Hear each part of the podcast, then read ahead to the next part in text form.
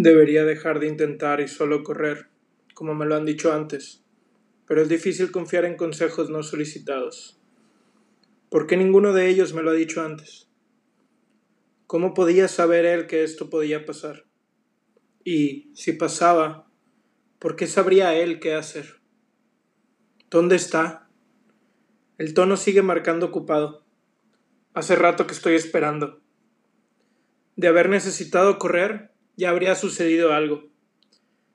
Pareciera que el plan ha salido bien. No hay ruido, ni escándalo. Le he visto salir de ahí caminando con el maletín y subir al coche.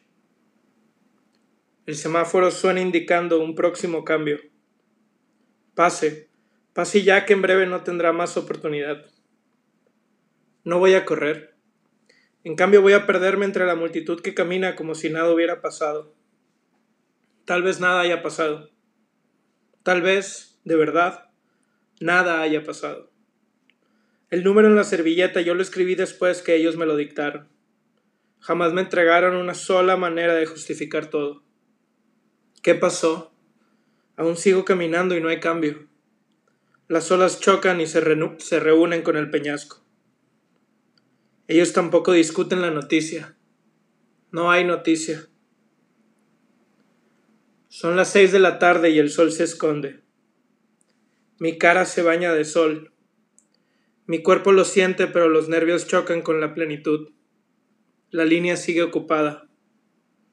Dejo el móvil en la banca frente al mar. Me habían pedido botarlo después de haber hecho la primera llamada. Después él me sugirió correr si la línea estaba ocupada. Pero yo no corrí. ¿Me habrá instruido correr?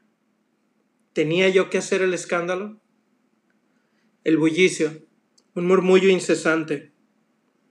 Le he comprado una cerveza a un migrante en la calle y me he sentado en otra banca ya a distancia de donde había dejado el aparato. Desde aquí puedo verlo aún. Entonces aparece una persona particularmente decidida. Lleva ese paso de alguien que lleva instrucciones.